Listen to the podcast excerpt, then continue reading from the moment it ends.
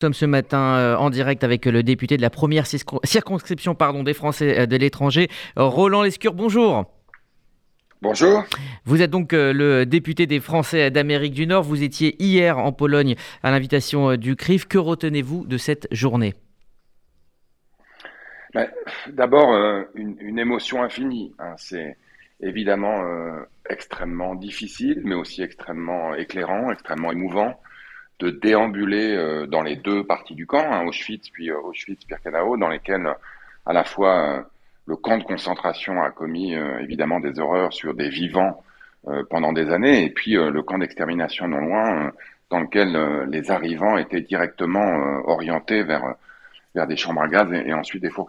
Donc une, un froid, un froid qui vous glace et qui évidemment vous projette 77 ans auparavant, et vous pouvez évidemment pas penser à autre chose que qu'à ces pauvres euh, hommes, femmes et enfants qui étaient dans le même froid, sans doute même plus froid encore, et, et, et à pied de quenille.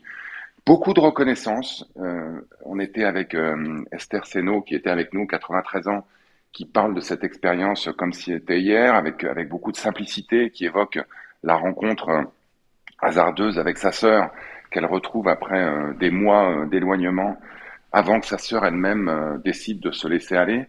Donc beaucoup de reconnaissance pour les gens, les quelques personnes qui sont encore escapées, mais aussi surtout, et je terminerai par là, énormément de reconnaissance pour ce que Francis Camiflin appelait hier les témoins des témoins, c'est-à-dire ceux qui reviennent, ceux qui étudient, ceux qui recherchent et qui visent à faire vivre la voix des rescapés qui évidemment, elle, n'est pas infinie. Alors, euh, Roland Lescure, la question de la mémoire hein, semble s'imposer comme un thème majeur de cette campagne, notamment euh, la campagne en gestation euh, d'Emmanuel Macron. est-ce un choix ou est-ce que l'exécutif se voit obligé de répondre à ceux qui auraient pour tentation de, jouer avec l'histoire dans cette campagne?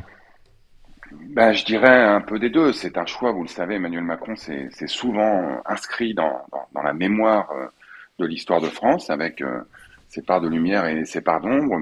C'est aussi un choix qui s'impose à nous pas seulement parce que certains candidats euh, sombrent dans le relativisme. Hein. Ce qui frappe aussi hier, évidemment, c'est le caractère absolu de cette horreur qui ne peut en aucun cas, en aucun cas être relativisé, mais, mais aussi parce que malheureusement, on l'a vu encore la semaine dernière avec euh, l'enquête qui a été publiée, euh, le sentiment, les actes, les violences antisémites sont à la hausse en France et ça, on doit être évidemment extrêmement rigoureux et sans merci face à cette menace qui monte.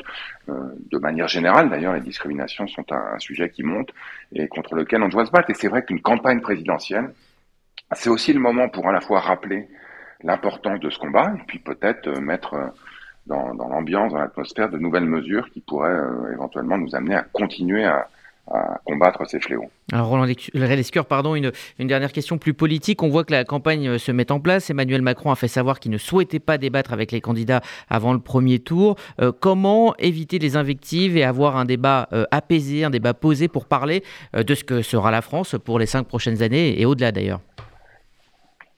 Ben, en ayant des conversations comme on les a aujourd'hui, aussi posées que possible, en évitant les réseaux sociaux qui souvent sont, sont bien trop violents et, euh, et en, essayant d'organiser, euh, je dirais, euh, un débat fondé sur les faits, fondé sur les arguments, fondé sur la rationalisation, et peut-être moins fondé sur les personnes, les invectives et, et les slogans. Vous avez dit qu'Emmanuel Macron euh, ne souhaitait pas débattre. On va le laisser euh, annoncer la manière dont il fera sa campagne quand il aura commencé, puisque ça ne nous a pas échappé. Il n'est pas encore candidat. Mais, j'espère que ça viendra vite. Oui, ça ne serait tardé. Merci euh, Roland Lescure. Je rappelle que vous êtes le député des Français d'Amérique du Nord, député La République En Marche. Merci à vous et bonne journée.